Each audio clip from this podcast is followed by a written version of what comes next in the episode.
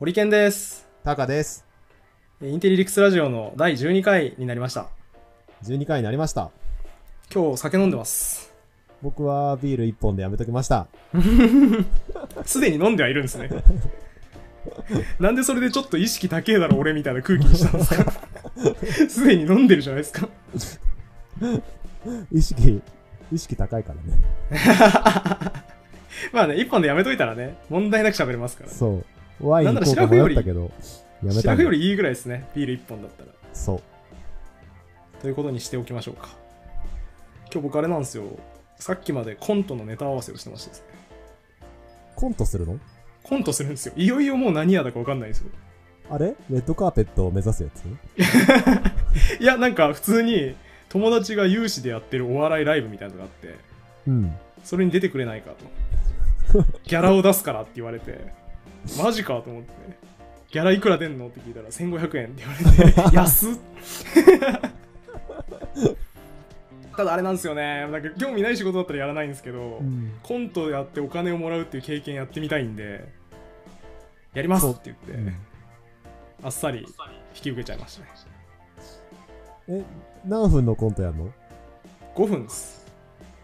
おー。5分ですけど今日さっきまで散々ネタ合わせしてて6分でしたけどねずっと それは、あれ、5分にしないといけないんだよね。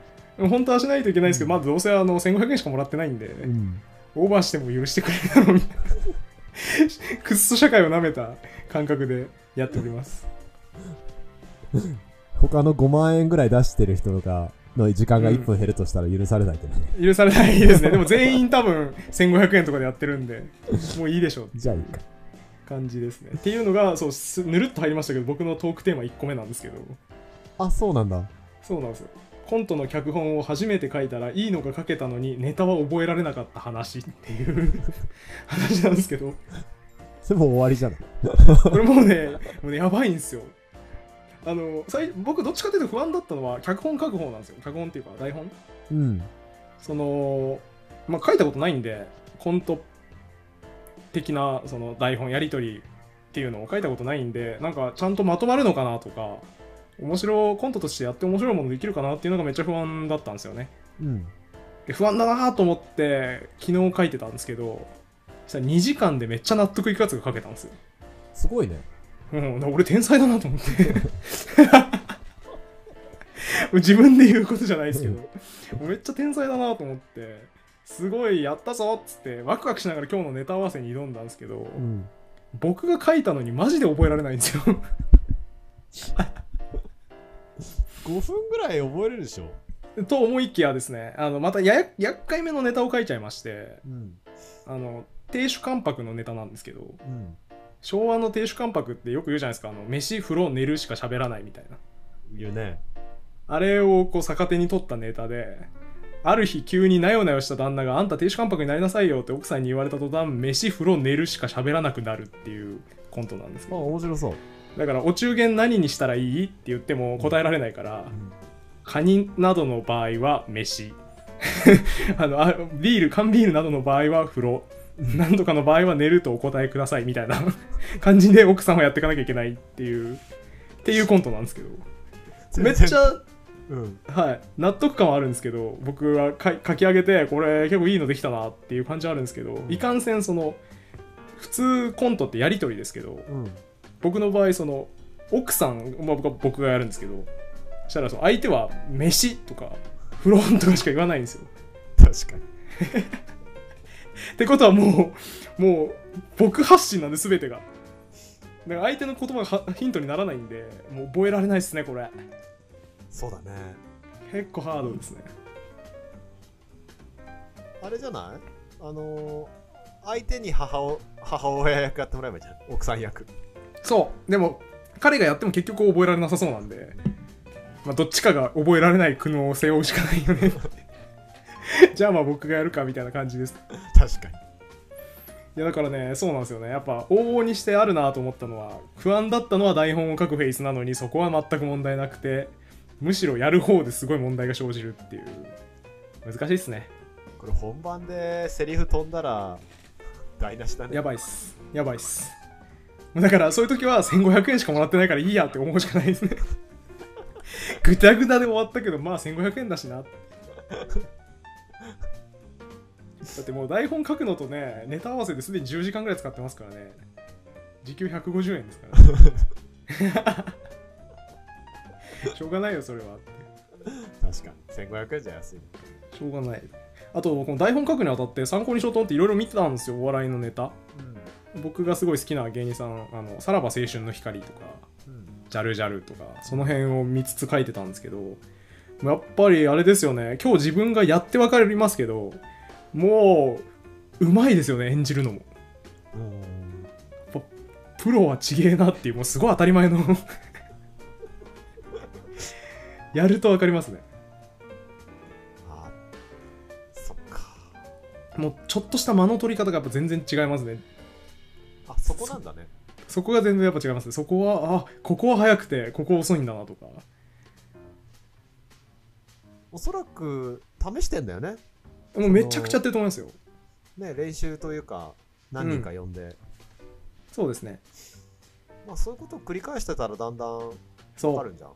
だからやっぱ芸人さんってこう時間の古いを超えてきてああなってるんだなっていう、めっちゃ思います。あの僕すごい好きな YouTube チャンネルがそのジャルジャルっていう芸人がやってるチャンネルがすごい好きでうん。うんジャルジャルのネタの種っていうのを毎日公開してるんですよ。うんで何がすごいってその YouTuber っぽいことやるんじゃなくて本当に毎日ネタをやってるんですよコント。すごいね。すごくないですか？日替わりで違うネタを毎日やってるって。ただこれまあ日替わりなんであのクオリティが死ぬほど低い日もあるし、まあ、ネタの種って言ってますからね。多分2人がこうふと打ち合わせしててあこれやったら面白いんじゃないっつって一発撮りで撮ってるんですよそのまま。すげえ。そうこう大体こういう感じで落とそうっていう流れだけ決めてセリフとかや一発撮りでやってるからまあだからたどたどしいとこあるんですけど噛んだなとか。でもそれでもすごいちゃんと成立するんですよ。コントになってるんですよ一撃で。うん。あれはもうジャルジャルの2人が十何年ずっとやってきたからだなっていうのを今日改めてめっちゃ思いましたね。プロだね。十何年だね。プロ。プロですね。だって僕ら台本あってもたどたどしいのに台本なしであの流れでやれるってすげえなえー、そんなん公開してる面白いねそれね。あめっちゃ面白いですよジャルジャルのネタの種ぜひ見てほしい。はい見ます。僕の一星は脚本家って言えへんやつっていうコントがあるんですけど。うん。それはもうめっちゃ面白いです。脚本家って言えへんやつね。そう。脚本家って言えない脚本家にインタビューするっていうコントなんですけどうん。記者が。ただ脚本のインタビュー答えてる脚本家がずっと言えないんですよ脚本家って自分自分脚本家なのに。噛んじゃうってこと？そう。だからそのどういった心がけで今回の脚本は手掛けられたんですかって聞かれたらそうですね。やっぱり僕という脚本家か脚本家としてはこうなんですよね。みたいな。面白いんだけそう。っていうワンアイデアですよ。もうほんとこれしかないですよ展開が。この脚本家って言えないっていうだけの材料で9分あります。ど長えなすごくないですかそれ。すごい。この材料だけで9分の値段にしてしかも面白いっていう。うん。おすすめですね。っていうラジオ聞いてる人もぜひジャルジャルのチャンネルは見てほしいです。ね。ちゃんとメモしてね。うん。おすすめ。おすすめ。っていうことで僕が今日どうしても喋りたかったさっきまでやってたコントの話はもうこれで終わりなんですけどゴールデンウィークはなんかしてた？ゴールデンウィーク何やってたかな？ああとあれですね。伏線見破りパーティーっていうイベントをやりまして。はい。バズりましたよ。無事。すごいね。3ヶ月イベントレに1ポートが。回バブルバズるという噂が。ちゃんとバズりましたね今回は。もうあれでしたからね。どどんぐらいだっけな？3万4万 PV ぐらい来ましたねそうツイッターのやつが数数千リツイートされてたのを見た。そうですね。いや3500リツイートぐらいされたかなこれすごくないですか？イベントレポートこんなにバズるってこと多分なかなかない。ないね。見たことないね確かに。ね。えまああれをイベントレポートと呼んでいいのであればですけどね。だいぶなんか面白記事に寄せましたけどかなり。いや読んだよ。面白かった。よかった。ありがとうございます、ん。全部そうなんです読んだしなんかリツイートした気がするあそうだ。タカさんもなんかリツイートしてくれてましたね。うん。そうなんですよ。超嬉しい。あのーあれわかります？テキストサイトのロジックパラダイスっていうもう2 3 20年ぐらいやってるのがあるんですけど。知らないですか？あえっとそう。まあなんか僕が多分中学生とかの時かな？ぐらいからもうずっと人気のテキストサイトなんですけど。そのでいまだに更新してるんですよ。テキストサイトとしては珍しく。おう、いまだに結構毎日のようにその管理人の渡辺さんって人が更新してらっしゃってうん。で僕中学生の頃からロジックパラダイス読んでたんですけどその人がそのこの間その記事ですごいいいイベントレポート見つけたって言ってうん。ペナって貼ってくれてて。で僕のその Google アナリティクスにもロジックパラダイスからの流入っていうのがいっぱいあってうん。おすげえと思って。やっぱバズるといいことあるなっていう 嬉しいよねでもね。嬉しいいですね。素朴な喜びがありますねやっぱ。なるほどね。っていうゴールデンウィークでしたね。バズったのが嬉しかったっていう。イベント自体も楽しめたの？イベント自体も面白かったですよ。うんただまああのラジオ聞いてる人向けに内輪の話をしておきますと僕のイベントレポートはかなりファンタジーですね。脚色が脚色とは言わないけどね。あのかなり都合のいいマスコミの情報操作みたいなことをしてます 部分的に切り取ってみたいな。具体的にはあのそうイベントレポートの中にそのタヌキ。うん。タヌキの格好してきて頭に葉っぱつけてきたやつがあの今日はよろしくだっぽんみたいなこと言っててうわーすげえタヌキ出てきたっていう笑いを取る書き方をしたんですけどあれ本当はあの人の設定タヌキじゃないんですよ。本当は、えードラキュラタヌキの格好をしてカモフラージュしてきたドラキュラっていう設定だったんですよ。そう伏線。でだからっていう感じだったんですけど込み入っててあんまり面白くないのでうん。もうタヌキだったっていうことにして。こそれはひどい。タヌキタヌキとして書きましたからね。そういう感じです。あなるほどね。そういう感じそういう感じ。だからまあそうですね。イベントレポートは結構ファンタジーですけどまあ大筋あった材料を調理してるだけなんで、うん。割とイベントも面白かったですよ。なるほどね。ああいうイベントをやるとバズる記事の素材になるんだね。なりますね。あでもまあ記事書くのにやっぱめっちゃ時間かかってるんで、うん。まあその努力も込みでだよねっていう感じですけど。あれ10時間ぐらいかかってますからね書くのに なんかホリケンが記事書くの10時間ぐらいかかってるって普通に聞こえてきたんだよ それいつもじゃんみたいそうですね。割としょっちゅうやってるっていう。いや、でも僕本当に大したことねえなと思いますよ。あの、パトさんとかに比べると。わかります？パトさん。えっと、よく電車系のやつでバズってる。この間で言うと、えー、なんだっけな。古墳時代？違うな。縄文時代から令和までのゆかりの駅を全部巡るっていう。平成までか。だから要は、弥生なんとか駅とか、なんとか古墳駅とかっていうのが入ってる縄文時代から始めて、ね、昭和なんとか駅とかで降りてみたいな。平成までやったのかな？っていうのをすごい驚異の長さの記事書いてましたけど。パトさんとかもう取材に3日執筆に5日とかじゃないですか 尋常ならざる。巡るとか言ってる時点で半端ないよね。そうですね。だって韓国とか言ってましたからね途中で。古墳ゆかりの駅がどうしてもなくてうん。韓国になんとか古墳駅って古墳って読むのかどうかわかんないですけど、ん。駅があるからそこ行こうっつって飛行機乗ってました。なんかネタは100個ぐらい仕込んどいてうん並列した方が良さそうだね、そのレベルだと。そうかもしれない。でもなんかどうなんだろうな。なんかそこを効率を求めないのがうん。美学みたいなとこありますけどねクリエイターの。そうなのかそうだからななんでそれにそんなにやっちゃったのとか他のなんかもくっつければよかったのにって思わせるところに喜びがあるみたいな。部分はある気がします。他の何かにくっつけてるようには見せないよ。ああいやわかりますわかります。うん。あただうんまあでもそうか。そうですね。それを上手にやれるんだったらいいんですけどいやなんか記事に出る気がするんですよね。そうだね。季節とか違っちゃうしね。そうですね。っていうあだからあれとかめっちゃすごかったですね。あのえっ、とおもころ杯で最優秀賞を取ってた近所の回転寿司屋のクーポンを3年間記録し続けるっていう記事があったんですけど。あそれはね見たね。面白かった。やりました。あれやばくないですか？あれとかももう本当になんだろうね努力が胸を打つ作品ですよねやっぱり。あとなんかこ後半のその愛がなくなっていく感じがすげえよかった。すごいですそう俺もう行きたくねえんだけどなみたいな。近所にもっといい回転寿司屋できたんだけどな。でも惰性で続けるっていう。最後の写真がなんかスシローかなんかでちょっと吹いちゃったもん。そうですね。あれ面白かったです。そうまとめ方もうまいし。そううまかった。あの人やばいっすね。あの後にさその人がえっと集めたクーポンの店からはいはい。あなんか表彰されたみたいな。そうそうそうそうもらってたのもなんか良かったね。ハートフルでしたねそれもね。うん。食べ放題のクーポン届いたってやつですよね。そうそう。よかったね。いやあれは良かった。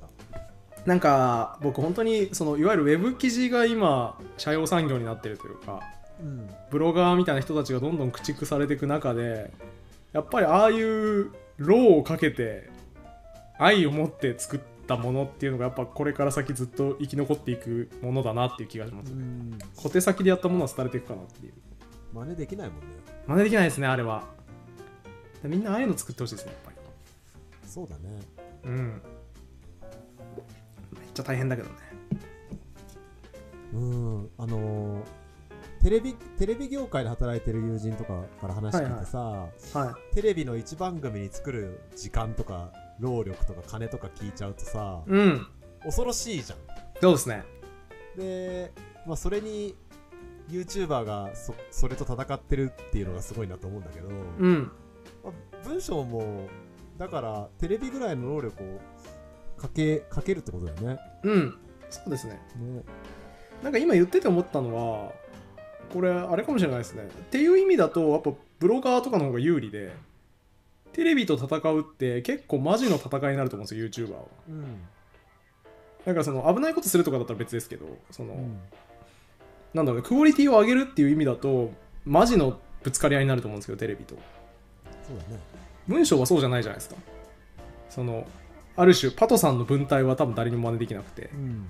どんなにその、まあ、新聞媒体であるとか本媒体であるとかの人が一生懸命書いても別にパトさんの感じにはならないわけでそうだね。個性の強さっていう意味では下手するとなんか戦いやすいのかもしれないですね。テテレビ VSYouTuber っていう構図よりプロの物書き VS ブロガーの方が。そうだね。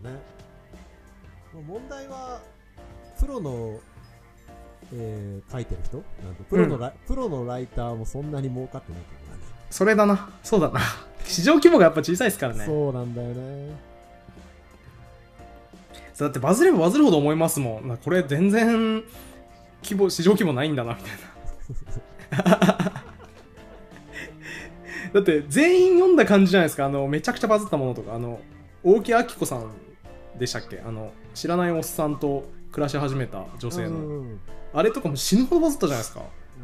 多分 PV 言ったら100万ぐらいあると思うんですけど100万って、まあ、マックスでも100万人しか読んでないわけですよ実際に読んでる数はもっと少なくて。で多分100万っていうのがマックスサイズだと思うんですよね。その市場の。ウェブに落ちているテキストを読む人日常的にその読み物として読む人っていう人数が100万人しかいないと思うんですようんうん。だからなんだろうな。って考えると結局人口比の1%も読んでないわけで。そこら辺比較しだすとテレビは強いですね。まさにマスメディアだよね。そうですねでだからそういう意味で言うと YouTube もすげえなと思います。じ人口多いですもんめちゃくちゃ。確か YouTube を日常的に見る人の人数がななんだか忘れちゃった。YouTube を利用してる人数が6000万人とかなんですよ日本の。だから半分は YouTube を見ていてその日常的に見てる人がさらにその半分とかだと思うんですよね。だから3000万とか。現状でそれぐらいあるっていうことでもうマーケットサイズが30倍違いますよね。うんテレビはどう今どんぐらいなんだろうね。一緒ぐらいなのかなテレビは全員見てんじゃないですか？全員全員とは言わないですけど普及率8割を超えてるでしょ多分。その日常的に見てるっていうところまでいくと、結構減ってる気がする。それは結構減ってますね。あそれだと同じぐらいかもしれない。僕はさそのテレビがかけてるコストとかさ、うん。その今までの培った技術経験とかあの踏まえると YouTuber がそこを食ってるのがマジすごいなって思ううんいやほんとすごいですね。ね。あでも何が問題かって結局大企業のやつつまんないんですよね。あ、そういうことよね。テレビ局に勤めたやつマジ面白くないやつ多いですからね結局。そういえば誰かを呼んで話そうかっていうの出てたじゃん。あやべ忘れてた。はい。テレビ業界のやつ呼べるよ。おめっちゃいい。まずどどこっすか？えっとそれは多分言わない方向になるんで。わかりました。キキー局っすか？地方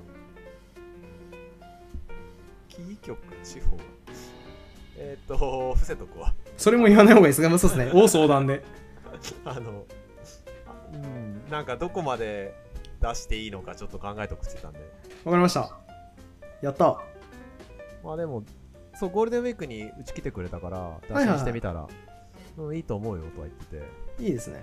まあただいくつか触れられないトピックとあはいはいはい。とその勤務先顔名前のどこまで出すかをちょっと考えるですねなるほどなるほど。わかりました。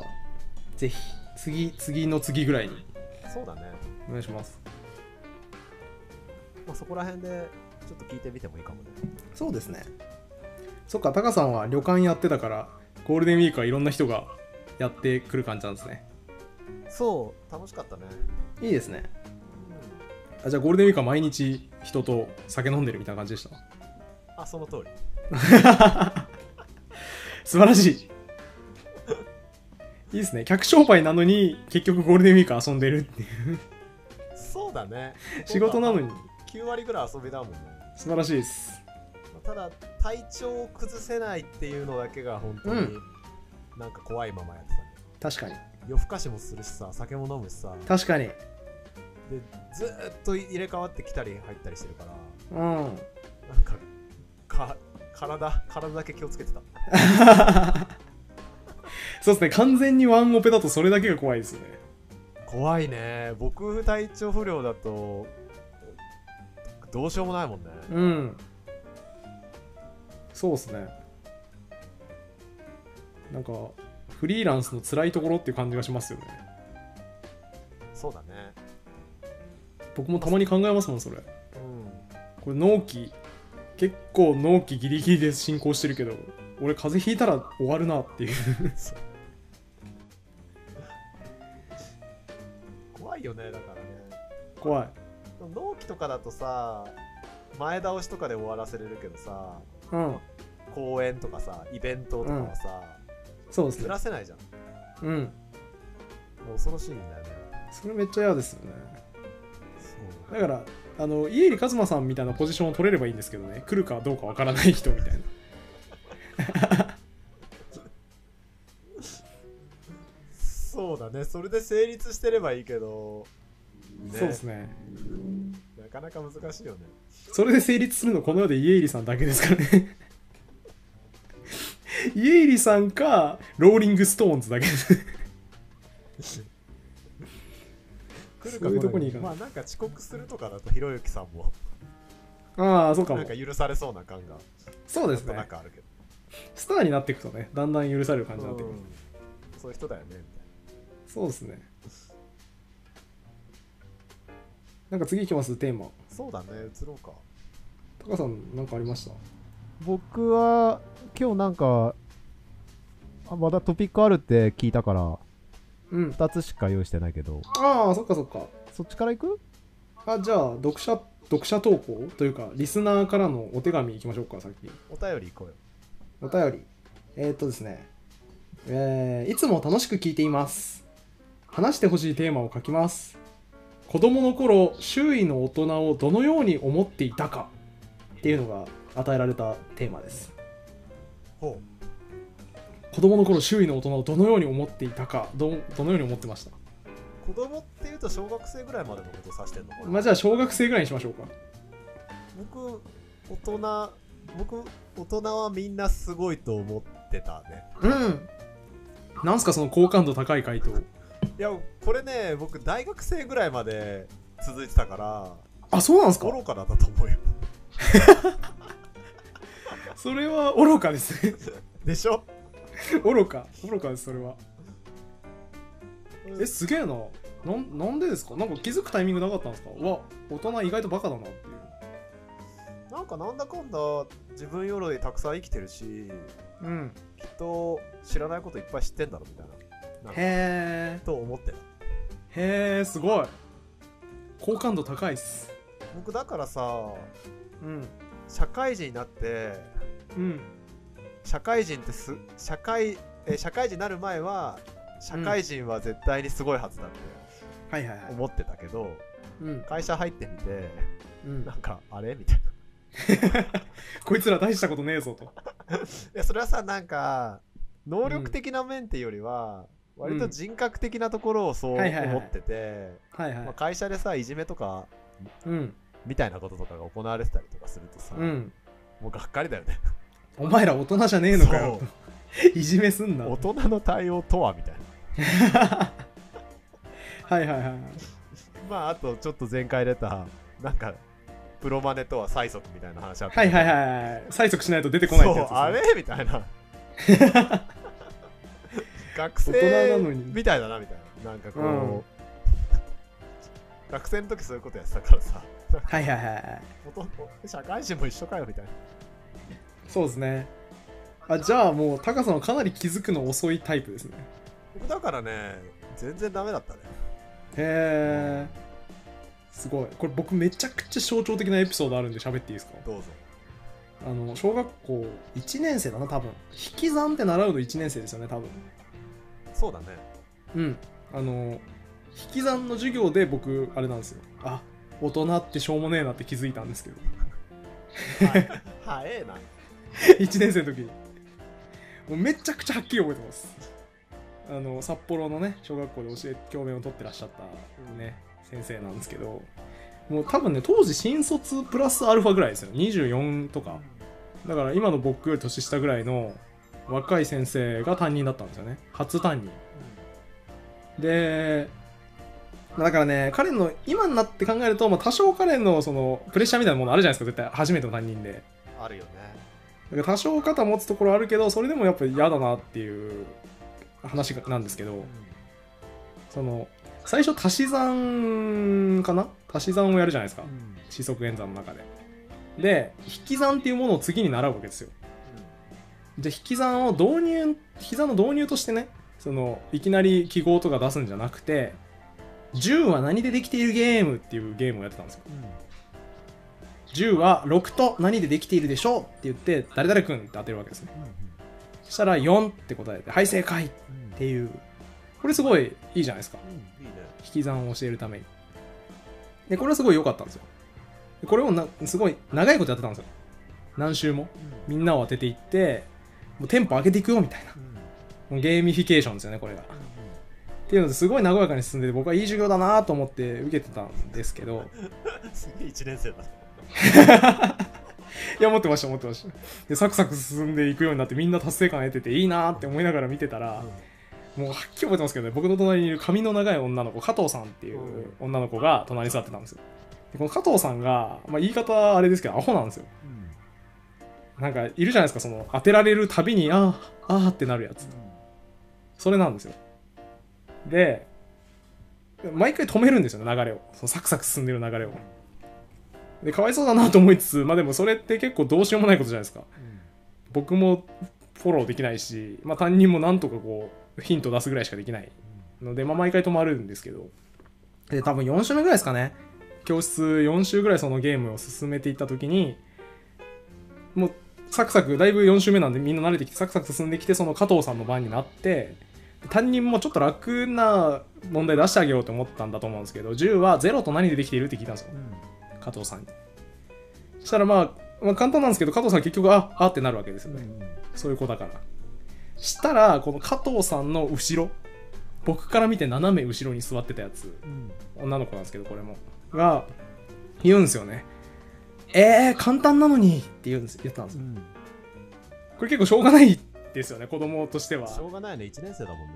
そう。そんなあんま配慮とかできないからできないだからサクサク進んでてせっかく楽しくなってきたのにこいつ簡単な問題で止めやがって的な感じでえー、簡単なのにって言ったんですよ。じゃあ担任の先生の対応がそれどうなるかなって思うじゃないですか。なんかさあどういう諭し方をしてくれるのかなと思ったら先生が「おいお前!」っつって簡単なのにって言ったやつに対して「おいお前!」とお前じゃあ100は64と何でできてるか言ってみろって言ったんですよ。で当然ね1年生ですからできないですよねその計算ね。でそのバカにした女の子は「ええっ?」てなるわけですよ急に言われて。でも担任は全く攻撃の手を緩めないで「おい100は64と何でできてるか言ってみろ簡単なんだろ」みたいな。言って詰めてもう泣き出したんですよそいつが。うん。泣き出したのを見て担任の先生はもう満足げな顔をしてですね。お前が今やったのはこういうことだぞみたいなことを言ったんですよ。僕その一連の流れを見てうわ大人げないって思ったんですよ。もうはっきり覚えてますね。大人に対して6歳だか7歳の僕が初めてうわ大人げないと思った瞬間ですね。っていう話です。よく覚えてんね。すごいっすよ。登場人物の名前みんな覚えてますからね。この加藤さんの後ろにいた泣かされた女の子は水戸部さんっていう女の子なんですよ。うんみんな覚えてます。克明に。いやそれぐらいインパクトある体験でしたあれは。大人げないってなんかそうやってこう語源語源を感じたよ今。感じ 大人なのに？大人の毛毛がないという。ほんとそうですほんとそうです大人の毛がない人でしたねあの人はね。っていう担任の名前も覚えてるんで今言ってやろうかと思いましたけどなんかさすがにちょっとやめとこうっていう あれからもうずっと20年近く経ってるし。まあでもね新卒で入ってっていうと、まあ、なかなか大変だったんだろうなと。そうそうですね。だから今するけど今になって思えば、うん。なんか少しだけ彼のその立場に寄り添える気持ちもあるんですけど、でもそうこのこのエピソードあれなんですよ。僕昔ブログに書いたことあって。うん。で書いて自分で書いてて思考整理してたんですけど結局そのブログの結びの文として今になって思えば、まあ、少しはその彼の気持ちもわかると。それは大変だったでしょ新卒で。ねあの親御さんとかもいろいろいて自分よりはるかに年上のね親御さんを処理しながらいなしながらまず小学校の先生をやっていくのは緩くなかっただろうけどそれでもやっぱり教育者として超えてはならない一線というかうん。どんな状況であっても口に出してはならない言葉っていうのがあって彼は完全にそれを踏み越えていたんですよね。うん。僕は僕もずっとその教育好きで大学4年生の時いや大学4年間ずっと塾の先生とかボランティアで教育とかやってたんですけど、僕はどんなに疲れていてどんなに新卒でテンパっていてもそういろんなミスはするけどあれだけはやらなかったと思う。だからまあいまだになんだろうね、まあ、彼のことを教育者として僕は認めないっていう結びになったんですよね。っていう感じですね。彼はね子供だったねなんかあんまり覚えてないんだよね。タカさんは子供の頃のことを忘れた。4年生ぐらいからしか覚えてなくて。もう遅くないですか？記憶あるの。マジっすか？でもすねなんか詳細に覚えてないからその人が大人げなかったのかわからないけど、うん。小学校3年生の時にはいはいはなんかご飯を残すことに厳しい先生だったんね、いうん。担任の先生が。うん。で僕は牛乳が飲めなくてはいはいはい。牛乳って毎回ついてるじゃん。ついてますね毎日。で毎回残してたのよ。うんうん。でそれはなんかもうすごい怒られて、うん。毎日。うん。でえっとその給食の時間の後に掃除があってうん。なんか掃除し教室の掃除してる中も給食を残してる子はそのまま残っ掃除せずにはいはいはい。残らされてたんよね、あるねそういうやつ。あるでしょ？だからなんはいはい。か机とかみんな後ろにやってるけど僕以外の机が全部後ろに行ってあるあるある。うわ寂しいやつだ。誇り舞う教室の中で牛乳パックとにらめっこしてるっていう。はいはいはいありのますね。を1年間やってたんだけどうん。なんかあれはどうだったんだろうっていう。もう許してくれよと。そう大人げないというかなんか意味あったのかなみたいな。そうああれも謎ですよね。給食系のルールうちの小学校もありましたけど食べきらないと帰れないみたいな。そう。僕なんかさどっかの掃除にこう当てがわれたはずなんだけどさうん。一回も行ってないの問題じゃないみたい 逆にね。その方が問題でしょそこの掃除どうなってたんだよっていう。うんあれ今どうなってんすかね？今もあるんですかね？ああいうの。わかんない。でもアレルギーとかがさ問題になったりしたから、そんな食べれないとかに対して緩くなったんじゃないの？うん。そうですよね栄養栄養は他の野菜で取れ取ればいいし、ね、そうあれ科学的じゃないじゃないですか全然。何でも好き嫌いせず食べなさいって。無意味だよね。無意味ですね。栄養足りてりゃいいじゃんっていう。そう。これとこれが嫌いだとこの栄養価が足りないからこれをたくさん食べてくださいとか言ってほしい。そう。でいいですよね。そう。だから君はピーマンが食べれないから代わりにこれ食べときなさいっつって。かぼちゃ食べときなさいでいいですよね大体なんか大人になってもさ、うん。肉しか食えねえとかいう人たまにいたりとかさいるいるいる。野菜しか食えないとかさいるいる。まあそんなんでも生きてられんだから大体大丈夫だよそう。そう本当そうっすよね。そうあのビーガンいるじゃないですか。か厳格なベジタリアン。うん。ビーガンが楽しく生きてんだから子供が野菜1個食わないとか肉1個食わないとかで文句言うなと思いますね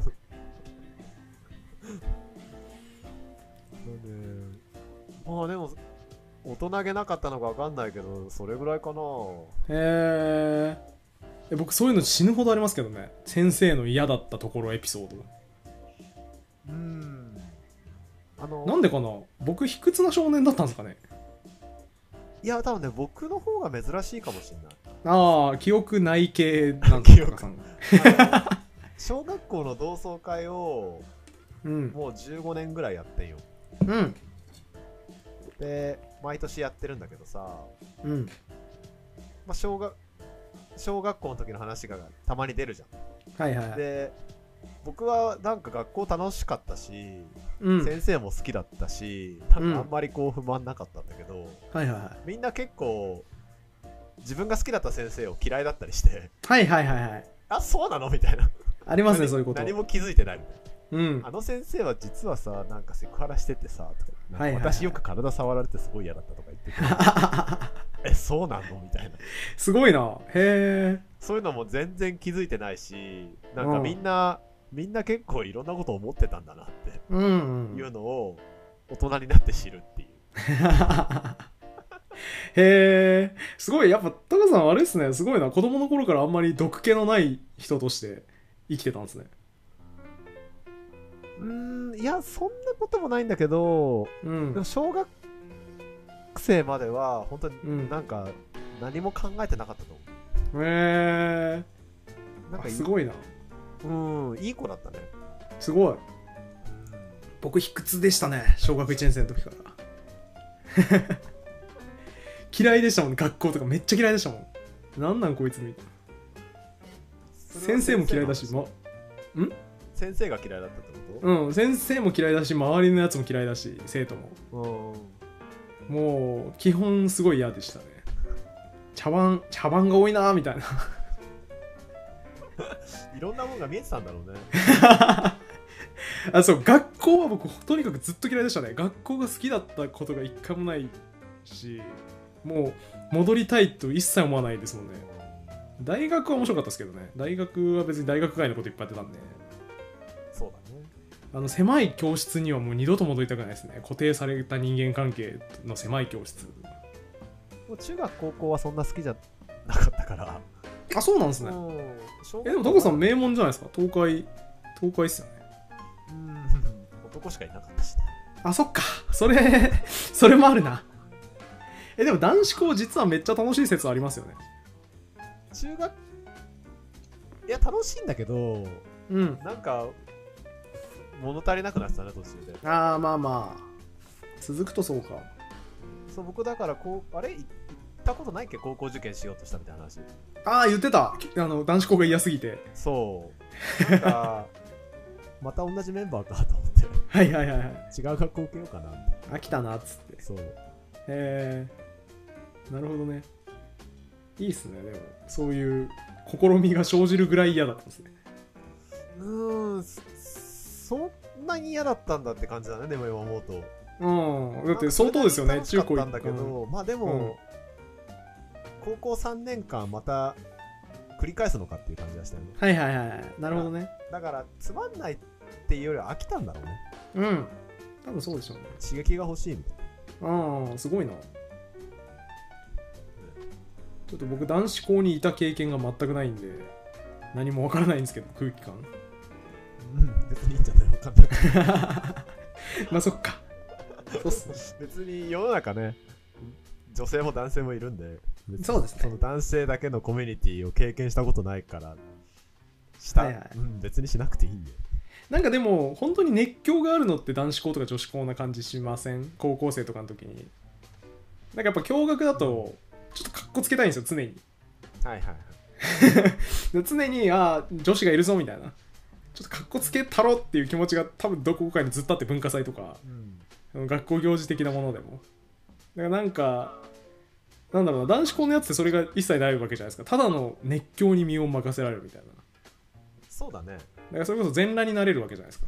なれるね。っていうのはなんかやっぱいいよねとは思いますね。別にそのやりたいかって言われるとあれですけどまあ経験しとけるとよかった気もするなぐらい。男子校にいいところはいっぱいあってうん3年だったら僕もよかった。うん3なるほど。6なるほど。ね年はね長いね。3年間でもう味わい尽くしちゃったからその良さは。そう3年でいいでしょ。そうかも。そうかも。逆に確かに。中高っていう多感な時期に6年間女性と触れ合わない確かに。方は方で問題だからね。確かに。うわー俺私立中学行かなくてよかったわ かもしれないですね。結構な人がさこじらせるわけよ。そうですね。男子校をね。二次元に行ったりとかはいはいはいは神格化したりとか女性なるほど。アイドルに行ったりとかさ、ね、はいはいはい。いろんなこうおかしなことが起こるので。うん。まああんまりどうかね。そっか。そういうもんか。うんじゃあいいっすね。男子校を行かせるかどうか子供に男子校を行かせるかどうか問題は別に行かせなくてもよいそう別に行かせなくてもいい